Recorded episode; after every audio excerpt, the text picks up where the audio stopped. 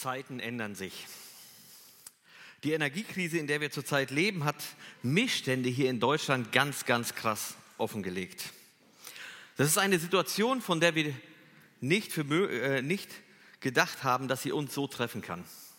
Wir haben es gar nicht für möglich gehalten, und doch ist es tatsächlich so, wir sind als Land Deutschland ganz stark von anderen Ländern und von deren Gütern abhängig.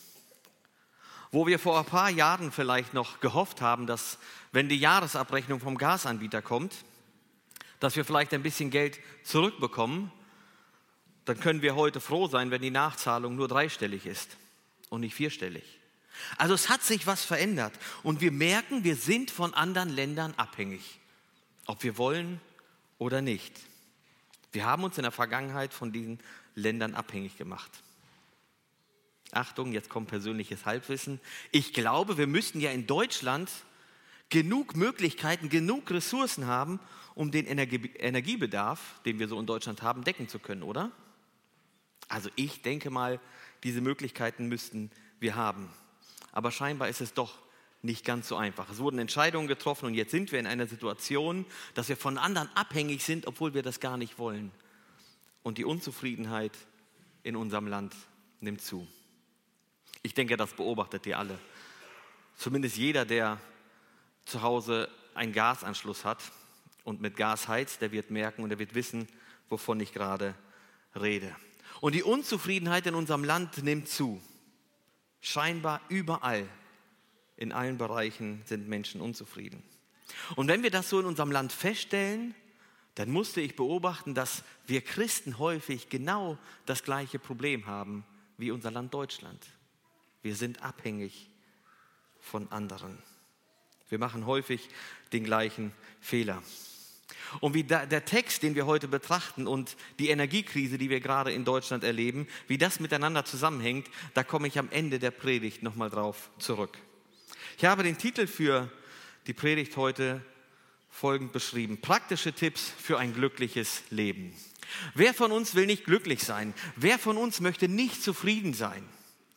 Und den Text, den wir betrachten, aus dem können wir so ein paar praktische Tipps mitnehmen für ein glückliches Leben. Wenn wir die beherzigen, wenn wir diese anwenden in unserem Leben, dann wird unser Leben doch recht glücklich sein, glaube ich. Wir sind ja im ersten Timotheusbrief und wir fangen heute im Kapitel 6 an. In Kapitel 5, ihr werdet euch mit Sicherheit erinnern, da gab es so zwei große Themen. Auf der einen Seite, wie gehen wir mit Witwen in der Gemeinde um, mit Personen, die alleinstehend sind. Ähm, das war das eine Thema. Und es ging auch darum, wie gehen wir mit Ältesten um. Die, die der Gemeinde vorstehen. Wie gehen wir mit, mit denen um? Das waren so die großen Themen. Und jetzt gehen wir ins Kapitel 6.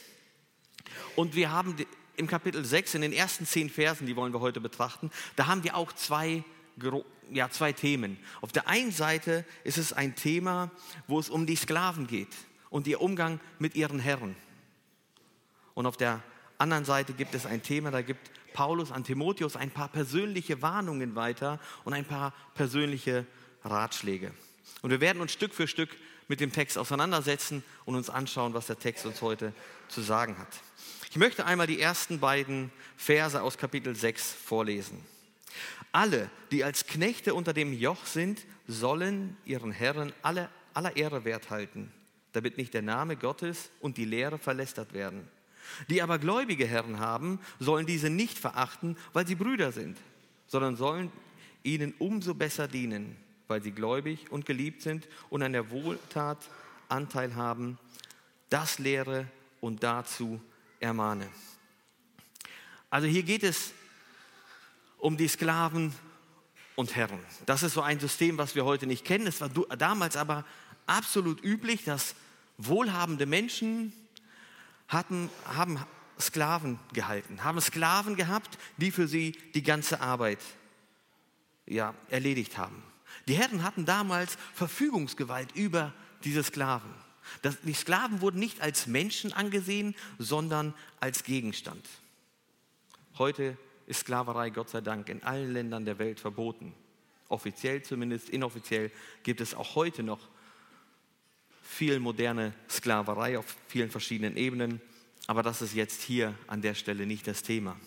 Und wenn Paulus sich jetzt hier an die Sklaven richtet, beziehungsweise Timotheus beauftragt, redet zu den Sklaven, dann müssen wir festhalten, dass er nicht das System Sklaverei rechtfertigt. Also Paulus stellt sich nicht hin und sagt, das, wie es jetzt läuft, ist gut.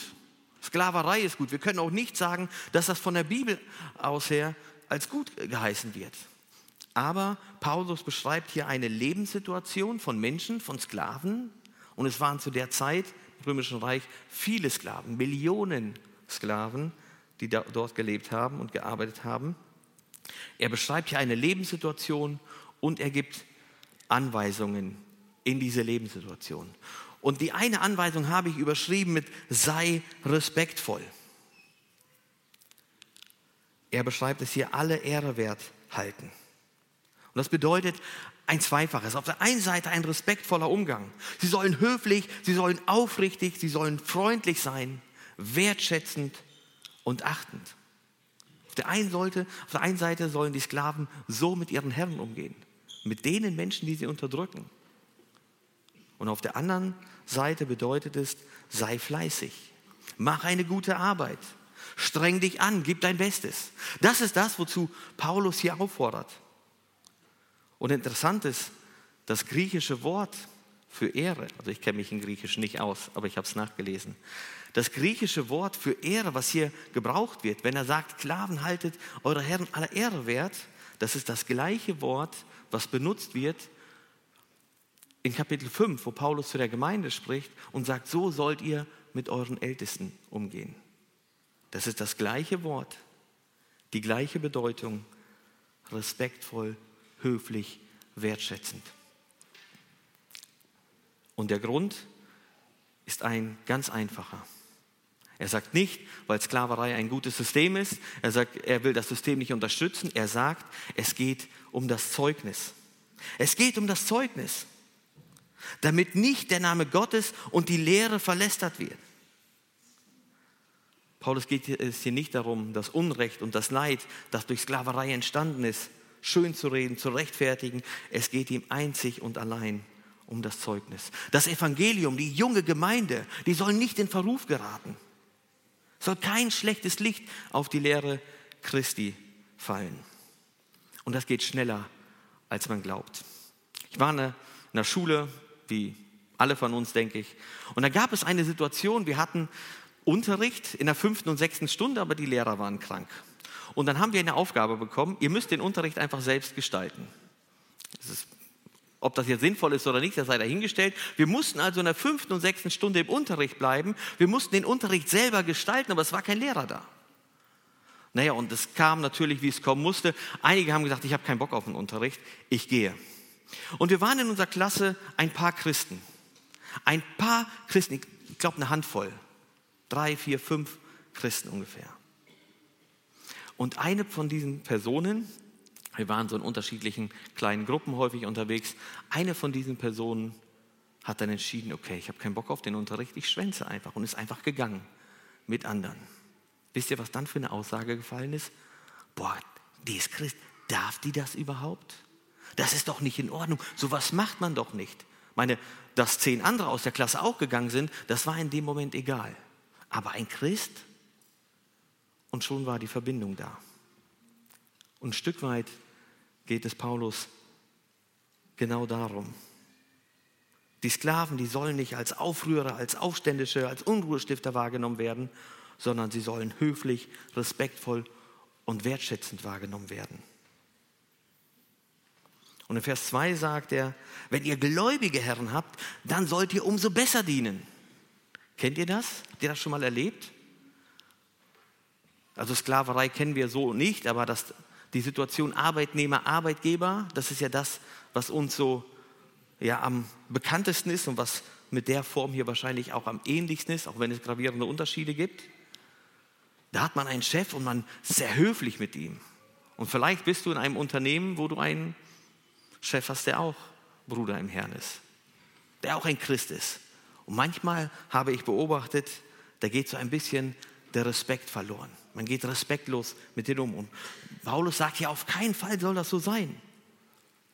Auf keinen Fall soll das so sein. Nur weil dein Chef auch Christ ist, sollst du nicht weniger arbeiten, sollst du nicht schlechtere Arbeit machen und so weiter, sondern du sollst umso besser dienen.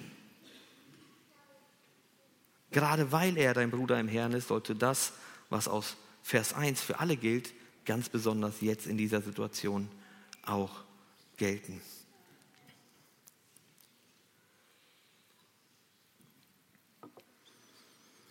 Wie sieht es bei uns in unserem Leben aus? Wie verhalten wir uns an unseren Arbeitsstellen? Wie gehen wir mit unseren Vorgesetzten um? Haben sie Grund zur Klage über unser Verhalten, über unsere Arbeit, die Art und Weise, wie wir arbeiten? Oder sind wir fleißig? Wie bewerten unsere Vorgesetzten, unsere Kollegen unsere Arbeit dort, wo wir sind? Und es ist völlig egal, in was für einem Betrieb du bist. Ob du irgendwo in einem Büro sitzt, ob du im Handwerk bist, ob du Lehrer an einer Schule bist, es ist völlig egal. Dort, wo du Arbeitnehmer bist, wie wird deine Arbeit bewertet? Interessant ist, dass zu der Zeit damals, als dieser Brief geschrieben wurde, die Sklaven, von denen man wusste, dass sie Christen sind, einen höheren Preis auf dem Sklavenmarkt hatten. Weil die Herren damals wussten, wenn das ein Christ ist, dann wird er besser arbeiten. Und die waren bereit, mehr zu zahlen. Wie ist es bei dir auf der Arbeitsstelle? Arbeiten deine Kollegen gerne mit dir zusammen? Arbeiten deine Vorgesetzten gerne mit dir zusammen? Oder nicht. Wisst ihr, interessant ist hier, dass Paulus auffordert, die Sklaven sollen die Herren aller Ehre wert halten, ganz egal, wie die Herren mit ihren Sklaven umgehen. Paulus sagt, konzentriert euch auf euer Verhalten. Und das ist ein biblisches Prinzip, das finden wir an anderen Stellen auch. Wenn es um das Thema Elternehren geht. Wir sind aufgefordert, unsere Eltern zu ehren. Hier steht nicht in der Bibel, wenn die Eltern das und das machen, dann sollst du sie ehren. Nein, Du sollst die Eltern ehren. Punkt. Du sollst andere höher achten als dich selbst. Es ist ganz egal, wie andere mit dir umgehen. Du sollst der Obrigkeit untertan sein. Ganz egal, ob sie Entscheidungen treffen, die du gut findest oder nicht. Und hier das Gleiche. Du sollst respektvoll sein, auch wenn andere vielleicht nicht fair mit dir umgehen. Wisst ihr, meine Beobachtung ist, dass Arbeitnehmer, dass Menschen auf der Arbeit, wenn die Probleme mit ihren Vorgesetzten haben, Probleme mit Autoritäten haben, dass das meistens nicht nur auf der Arbeit bleibt, dass sie überall anders in ihrem Leben immer wieder Probleme mit Autoritäten bekommen. Politik, in der Gemeinde oder wo auch immer. Denk mal drüber nach, wie ist dein Verhältnis zu deinen Vorgesetzten? Wir wollen ein gutes Zeugnis sein. Und wenn wir es lernen, respektvoll miteinander umzugehen, werden wir weniger Konflikte haben. Wir werden dadurch ein besseres Zeugnis sein und wir werden tatsächlich glücklicher leben. Menschen mit weniger Konflikten im Leben, denen geht es ganz offensichtlich etwas besser. Und dazu möchte ich uns ermutigen, sei respektvoll. Und das ist ein Lernfeld, auf dem wir alle, bin mir ziemlich sicher, alle lernen können manche mehr, manche weniger, aber wir alle können da wachsen. Und dann geht es weiter in unserem Text. Und jetzt kommen wir zu einem Textabschnitt, den man so in drei Teile teilen kann. Auf der einen Seite gibt es eine Warnung ja, zu einer Personengruppe, wo Paulus sagt, Timotheus, von denen halte dich fern. Sagt er, dann gibt es hier noch ein Thema, von denen halte dich fern und eigentlich sollst du am besten so leben. Und wenn du dich von denen fernhältst, dann wird es dir gut gehen oder dann bist du auf einem ganz guten Weg. Und wir wollen uns erstmal die beiden Themen anschauen, vor denen Paulus hier warnt. Und die erste Gruppe finden wir in den Versen 3 bis 5. Wenn jemand anders lehrt und nicht bei, der, bei den heilsamen Worten unseres Herrn Jesus Christus bleibt und bei der Lehre, die der Gottesfurcht gemäß ist, der ist eingebildet und weiß nichts, sondern hat eine krankhafte Neigung zu Streitfragen und Wortgefechten. Aus diesen entspringen Neid, Streit, Lästerung, böser Argwohn und beständige Reibereien. Von solchen Menschen, die eine verdorbene Gesinnung haben und der Wahrheit beraubt sind, die meinen, Frömmigkeit sei ein Gewerbe, halte dich fern.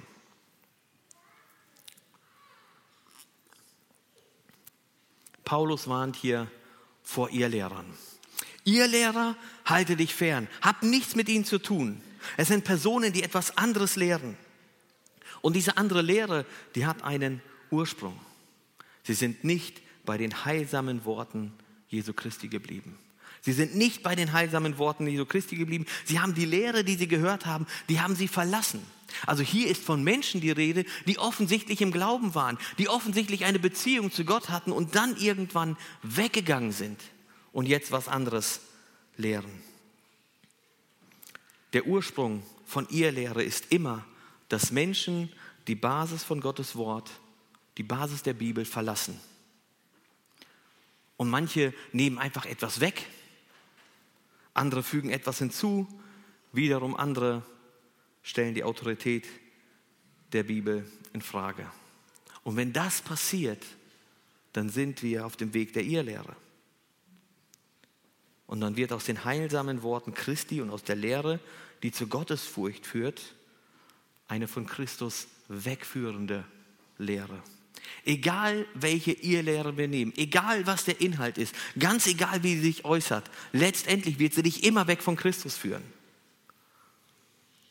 Und Paulus sagt, diese Menschen, die sind eingebildet und wissen eigentlich nichts. Sie maßen sich an, über sich über Gottes Wort zu stellen. Sie maßen sich an, sich selbst und ihre, äh, ihre Meinung als Wahrheit zu deklarieren. Und die Folgen, die sind eindeutig krankhafte Neigung zu Streitfragen, Wortgefechte, Streit und so weiter. Wir hatten vor einiger Zeit hier eine Predigt, hat Dennis Driedger das sehr, sehr gut auf den Punkt gebracht, die Folgen von ihr Lehre. Und wir haben das in unserer Gemeinde selber auch schon erlebt, was für Folgen das haben kann, wie viel Schmerzen das verursachen kann, wie viel Streit, wie viel es kaputt machen kann. Paulus warnt hier ganz, ganz eindeutig dafür.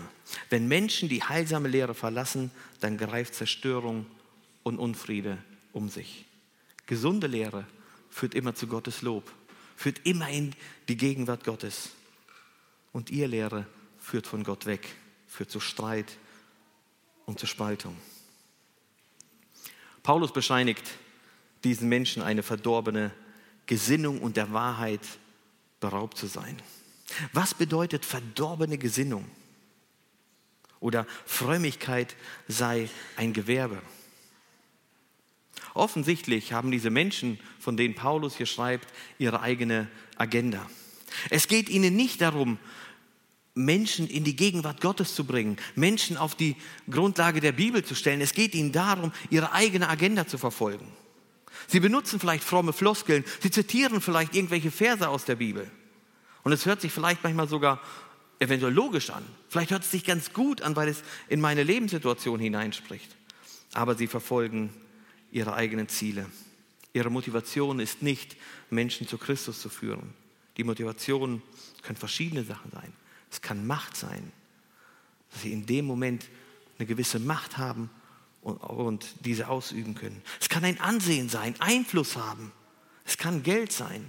Viele Irrlehrer und Irrlehren, die entstehen, die haben einfach was mit Kohle zu tun. Und man liest das immer wieder. Dann gibt es Menschen, die scharen irgendwelche Personen um sich, sie üben Macht aus, Einfluss und letztendlich ziehen sie denen nur das Geld aus der Tasche. Und Paulus sagt, halte dich fern. Diese Menschen, diese Irrlehrer, sie brauchen Anerkennung, Aufmerksamkeit von anderen Menschen. Und sie stellen sich mit aller Macht in den Vordergrund. Irrlehrer führen ein menschengemachtes System, das Menschen von anderen Menschen abhängig macht. Sie bauen ein System auf und binden Menschen an sich selbst. Und Gemeinde hingegen ist ein von Gott gegründetes System und soll nicht Menschen von Menschen abhängig machen, sondern soll Menschen in die Abhängigkeit zu Gott, von Gott führen. Das ist der Unterschied zwischen Gemeinde, die auf der Bibel gegründet ist, und einer Irrlehre. Und Paulus warnt hier und sagt, halte dich fern. Und wenn du diesen Menschen aus dem Weg gehst, glaub mir, es wird dir besser gehen, als wenn du mit diesen Menschen Kontakt hast. Diese Menschen, ihr Lehrer, die neigen dazu, Streit und Spaltung herbeizuführen. Die hauen wie ein Keil in zwischenmenschliche Beziehungen und Beziehungen gehen daran kaputt. Hast du so eine Menschen in deinem Umfeld? dreh dich um und geh weg. Und wenn wir das so lesen, dann sind wir herausgefordert, jeder persönlich, uns immer wieder auf die Basis von Gottes Wort zu stellen. Nicht irgendwelche Meinungen einzuholen, nicht irgendwo zu suchen, sondern wenn wir Antworten haben wollen, dann nehmen wir die Bibel und lesen in der Bibel. Ich habe eine Person gesprochen, die in eine Ehelehre abgerutscht ist. Sie war im Glauben, sie war in der Gemeinde, sie ist in die Ehelehre abgerutscht. Und was ist passiert bei dieser Person? Die Person hat mir gesagt, ja, ich war unzufrieden und ich habe nach der Wahrheit gesucht und habe mir angefangen, Videos bei YouTube reinzuziehen. Und die Folge war in die Irrlehre gerutscht. Wir sind herausgefordert, uns immer wieder auf die Bibel zu gründen, uns nicht davon wegbringen zu lassen. Und ich möchte uns dazu auffordern. Und wenn die Bibel Basis für unser Leben ist, wenn die Bibel die Basis für mein Leben ist, für dein Leben ist, dann wird unser Leben nicht immer leicht sein. Es werden auch Herausforderungen kommen. Es werden auch Dinge kommen, mit denen wir zu kämpfen haben werden. Es wird nicht immer leicht sein. Aber wir werden glücklich leben können. Warum? Weil die Bibel uns immer in die Gegenwart Christi bringt. Und in der Gegenwart Christi, da ist Ruhe, da ist Frieden, da ist Glück. Jesus sagt, kommet her zu mir alle, die ihr mühselig und beladen seid, ich will euch erquicken. Und wenn du ein glückliches Leben führen willst, dann lies die Bibel. Ganz einfacher, praktischer Tipp. Nimm die Bibel und lies darin.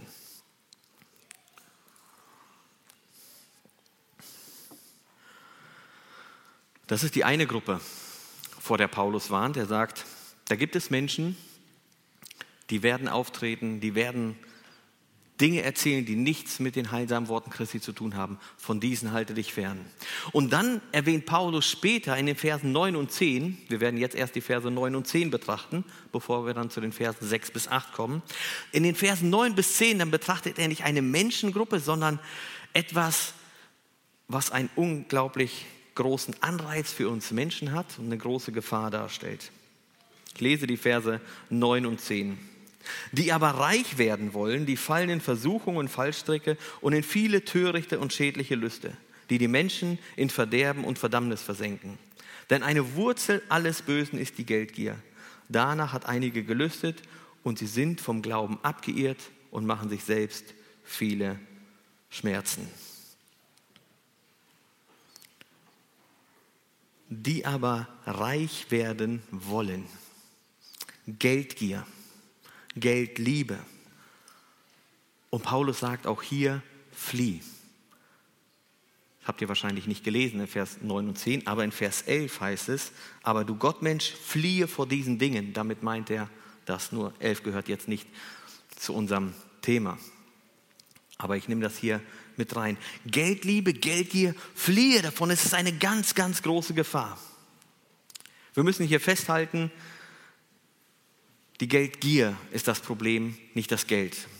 Ich habe mal einen Menschen sagen gehört, irgendein Ökonom aus der Wirtschaft und so weiter. Er sagt, Geld ist eines der größten Erfindungen, die wir Menschen überhaupt machen konnten. Geld ist ja einfach eine neutrale Sache, es ist ein Tauschmittel. Wenn wir Geld heute nicht hätten, würde das ungefähr so funktionieren. Ähm, meine Frau backt häufig Brot, so, und ich will Tomaten haben. Wir haben zu Hause keine Tomaten, also müsste ich mein Brot nehmen. Ich müsste zu irgendjemandem laufen, der Tomaten anbaut und fragen, ich gebe dir hier ein Brot, kannst du mir Tomaten geben? Und dann würde ich tauschen. Dann will ich noch ein bisschen Fleisch haben, da würde ich wieder Brot nehmen und würde zu Arthur Klassen gehen und sagen, Arthur, ich brauche ein bisschen Fleisch von deinen Rindern. Und so würden wir anfangen zu tauschen. Das ist aber in, unserem, in unserer Gesellschaft gar nicht so einfach, weil wir gar nichts mehr selber anbauen. Was macht denn der Beamte im Büro? Das wird schwierig mit was tauschen. Wenn jemand dann ein bisschen landwirtschaftlichen Betrieb hat, der hat Möglichkeiten zu tauschen. Wir kommen in unserer Gesellschaft in der Art und Weise, wie wir arbeiten und so weiter, mit dem Tauschgeschäft, wie es früher gewesen ist, kommen wir an unsere Grenzen. Und dann wurde Geld erfunden. Das ist ein einfaches Tauschmittel.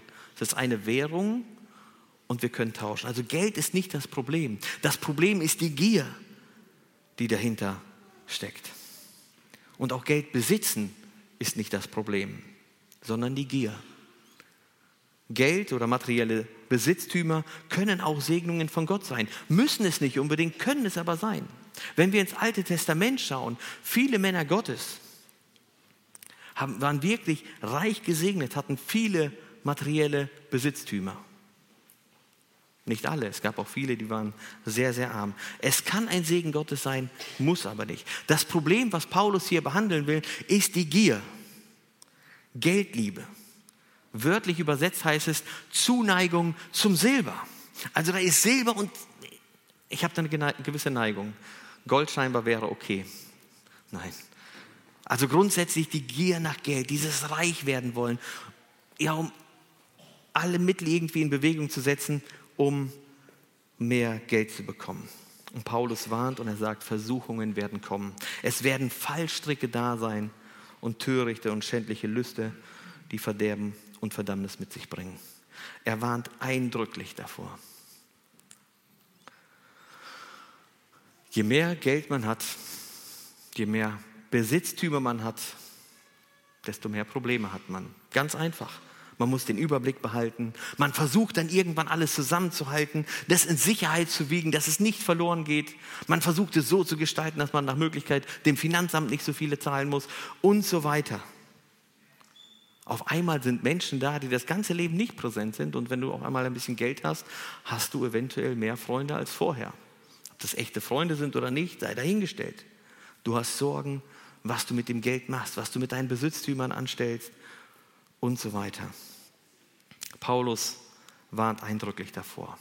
Und wenn wir in unsere Gesellschaft schauen, wenn wir einfach nur mal die Nachrichten lesen, dann werden wir merken, wozu Menschen bereit sind, die von dieser Gier ergriffen sind. Menschen sind bereit, andere zu verraten, andere zu bestehlen und zu betrügen. Menschen sind bereit, andere Menschen auszubeuten, um ihren Gewinn zu maximieren. Da ist vielleicht der Arbeitgeber lässt seine Arbeiter schwere Arbeit machen für einen Hungerlohn. Warum? Damit er sich weitere Besitztümer aneignen kann. Menschen sind bereit, andere zu verletzen, um Geld zu bekommen, sind bereit, andere zu ermorden, sind bereit, sich selbst, ihren Körper, ihre Würde zu verkaufen. Ich habe von Geschichten gehört, da haben Eltern ihre Kinder verkauft, um Geld zu haben. Die Geldgier lockt in uns die übelsten Verhaltensweisen ans Tageslicht.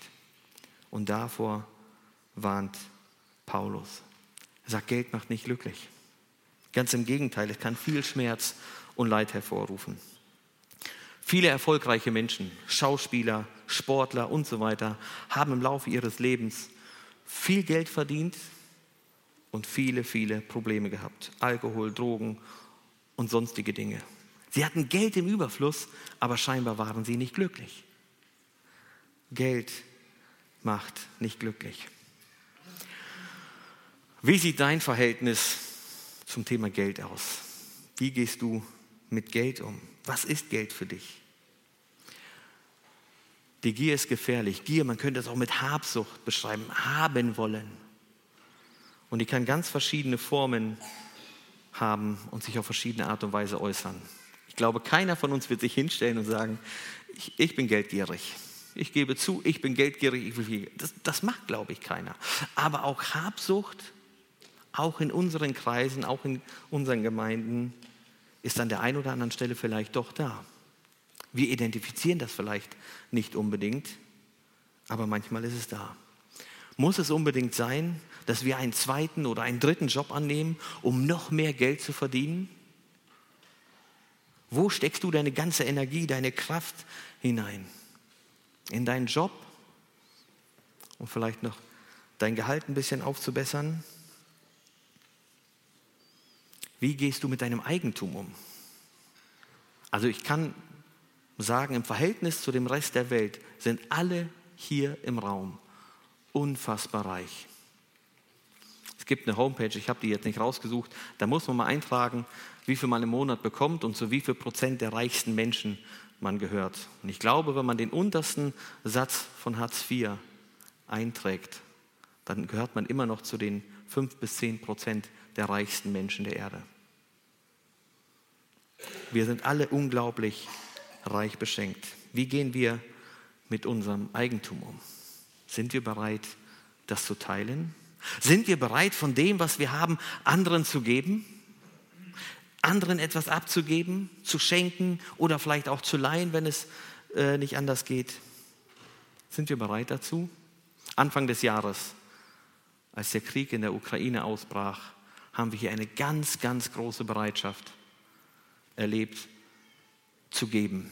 Menschen haben gegeben, haben paketeweise Lebensmittel eingekauft, um es weiterzugeben. Und ich möchte uns ermutigen, das weiterzutun. Wisst ihr, Geiz, etwas nicht abgeben wollen, ist auch eine Form von Habsucht. Eine Form von Habsucht, eine Form von Geldgier. Ich behalte alles bei mir. Wisst ihr, Menschen, die gierig sind, die immer mehr haben wollen, die mehr Geld haben wollen, die reicher werden wollen, die mehr Häuser haben wollen und so weiter. Habt ihr sich schon mal gefragt, wo ist Schluss? Nach welchem Haus ziehst du eine Grenze und sagst, jetzt brauche ich nicht mehr? Wie voll muss dein Konto sein, damit du sagst, jetzt habe ich genug, jetzt will ich nicht mehr? Diese Grenze wird nie da sein, bin ich persönlich von überzeugt. Menschen, die gierig sind, die sind auch automatisch in der Situation, dass sie sich mit anderen vergleichen. Guck mal, der hat jetzt so und so viel verdient, so und so viel Umsatz gemacht. Ich will mehr. Und dann geht es hoch und dann, ja, irgendwann musst du dich dann mit Jeff Bezos oder wem auch immer vergleichen. Es wird immer jemanden geben, der reicher ist als du. Es wird immer jemanden geben, der mehr Geld hat als du. Wenn du diesen Kampf beginnst, wirst du verlieren.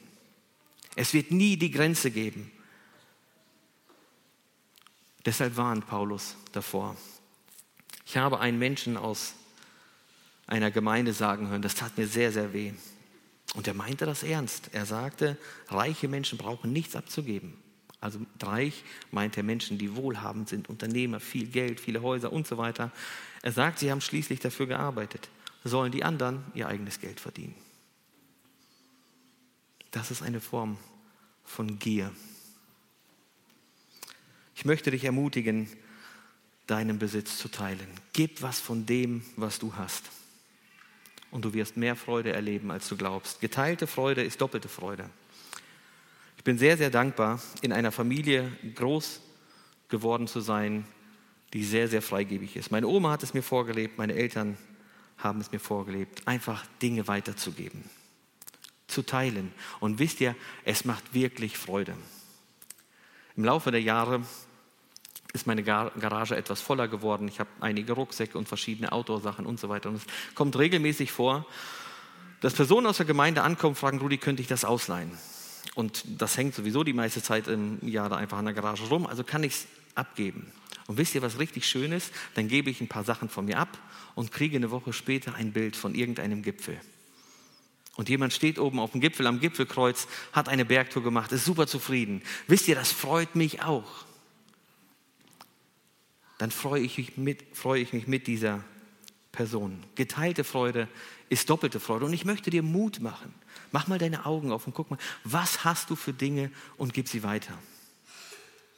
Ein Satz von meinem Cousin, einige von euch werden ihn kennen, der hat mich sehr, sehr geprägt. Meine ganze Jugendzeit hindurch geprägt und diesen, dieser Satz, der ist immer noch äh, in meinem Kopf. Wir waren unterwegs ich war in der Jungschar, habe noch kein Geld verdient, weil durfte man damals noch nicht. Und hatte auch nicht mehr Taschengeld dabei. Und mein Cousin war zu dem Zeitpunkt schon in der Teenie. Und dann ist er mit seinen Freunden los und ich war dabei. Und wir sind dann unterwegs gewesen.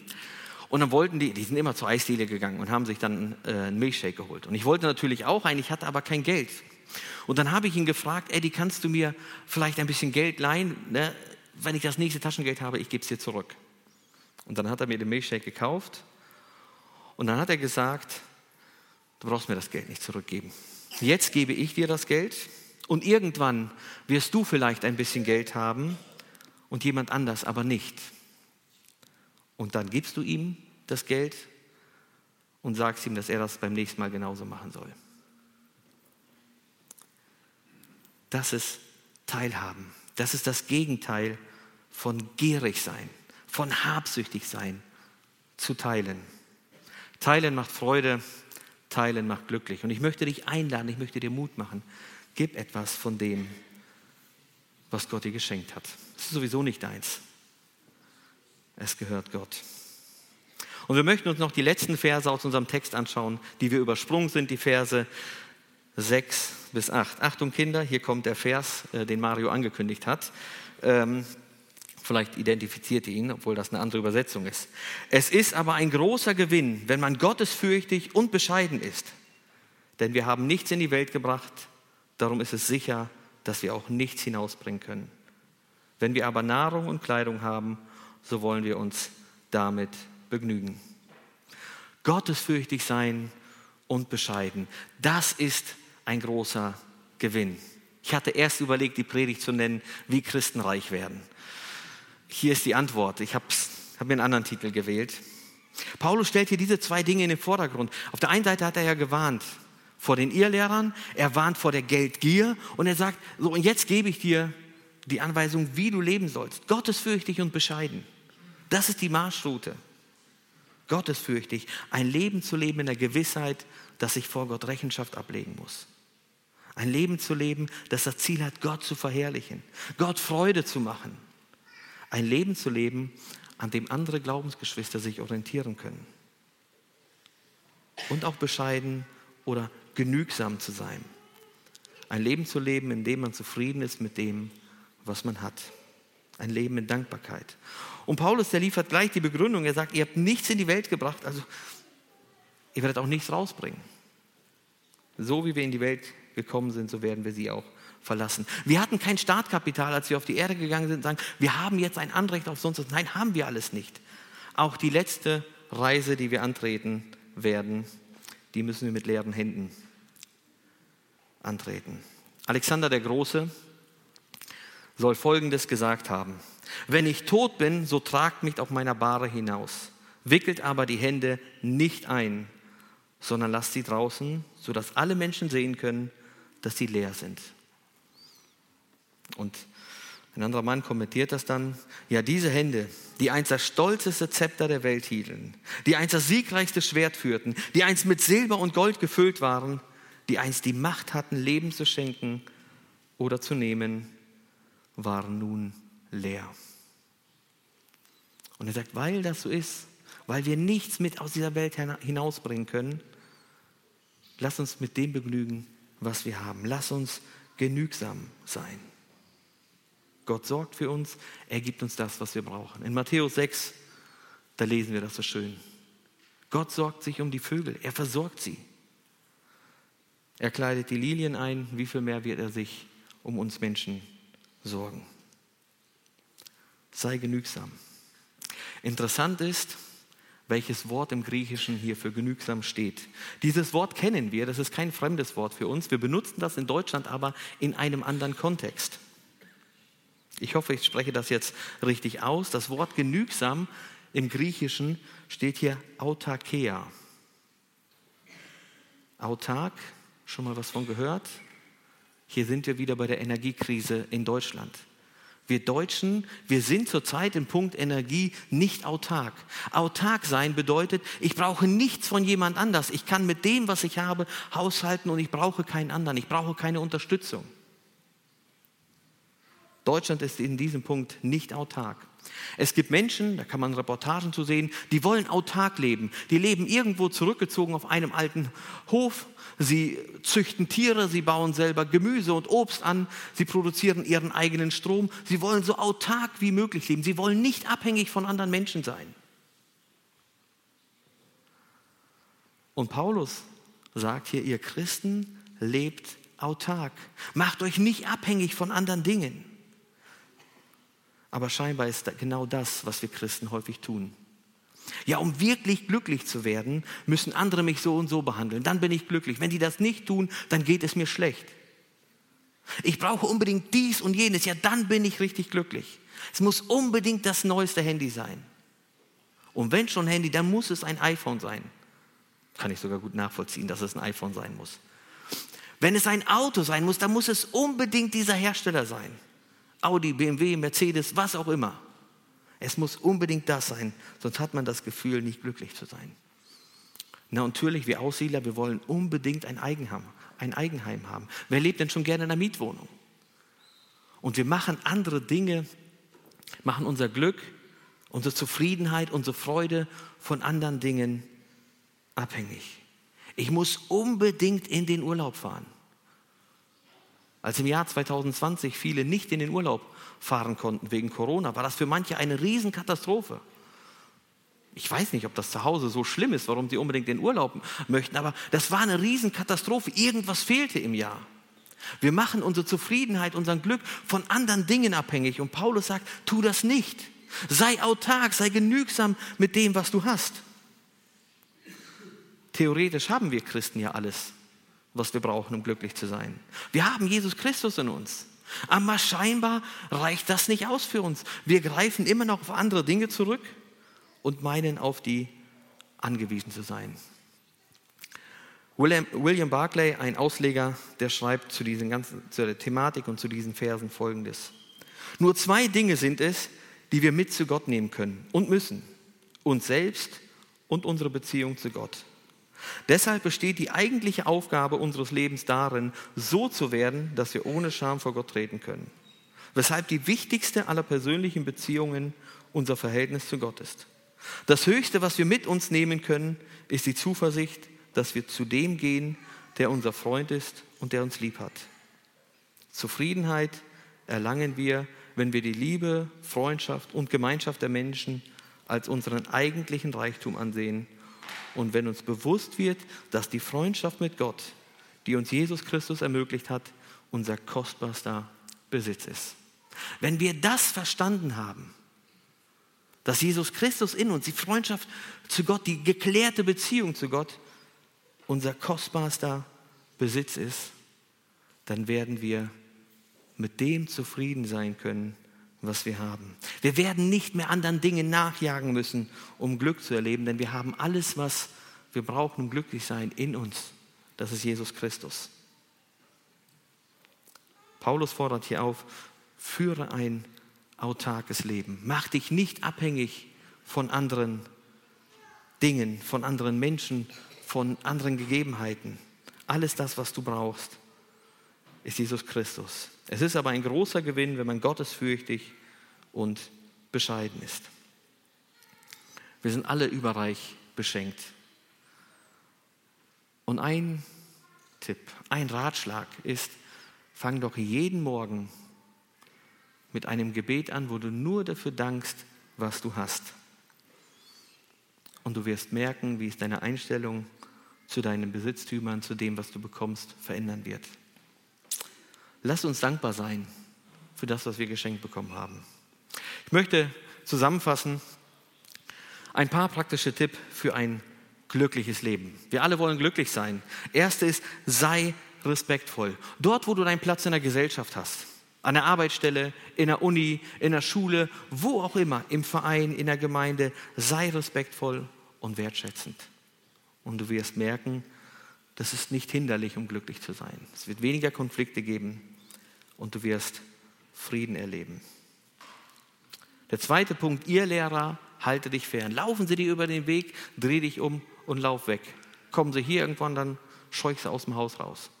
Halte dich fern von ihnen. Und wenn du wenn dir das gelingt, wenn du dich nicht mit ihnen irgendwie auseinandersetzen musst, dann wird es dir einfacher sein, Frieden zu erleben. Weil ihr Lehrer Streit, Spaltung bringen, Unfrieden stiften und so weiter. Der dritte Punkt, Geldliebe, Geldgier, fliehe, halte dich fern davon. Das Streben, reich zu werden, hat schon viele Menschen ins Verderben geführt und viele Schmerzen verursacht. Ein Mittel gegen Geldgier, gegen Habsucht ist das Teilen. Geteilte Freude ist doppelte Freude. Ich lade dich ein, teile dein Eigentum. Gib weiter von dem, was du hast. Und die vierte Aufforderung, sei gottesfürchtig und genügsam. Das, was wir brauchen, um glücklich zu sein, liegt nicht in der Welt um uns herum, liegt nicht in irgendwelchen Besitztümern und materiellen Dingen. Es liegt in uns. Das ist Jesus Christus der in uns lebt. Lasst uns lernen, als Christen autark zu leben, unabhängig von den anderen Dingen. Ich möchte mit einem Lied schließen, also ich werde es nicht singen, keine Sorge, aber ich werde es zitieren, übersetzen. zumindest die eine Strophe. Da heißt es sinngemäß, da ist ein Dach über mir und ich habe einen guten Platz zum Schlafen. Da ist Essen auf dem Tisch und Schuhe an meinen Füßen. Du gabst mir deine Liebe her und eine tolle Familie. Danke für deinen Segen auf mir. Amen.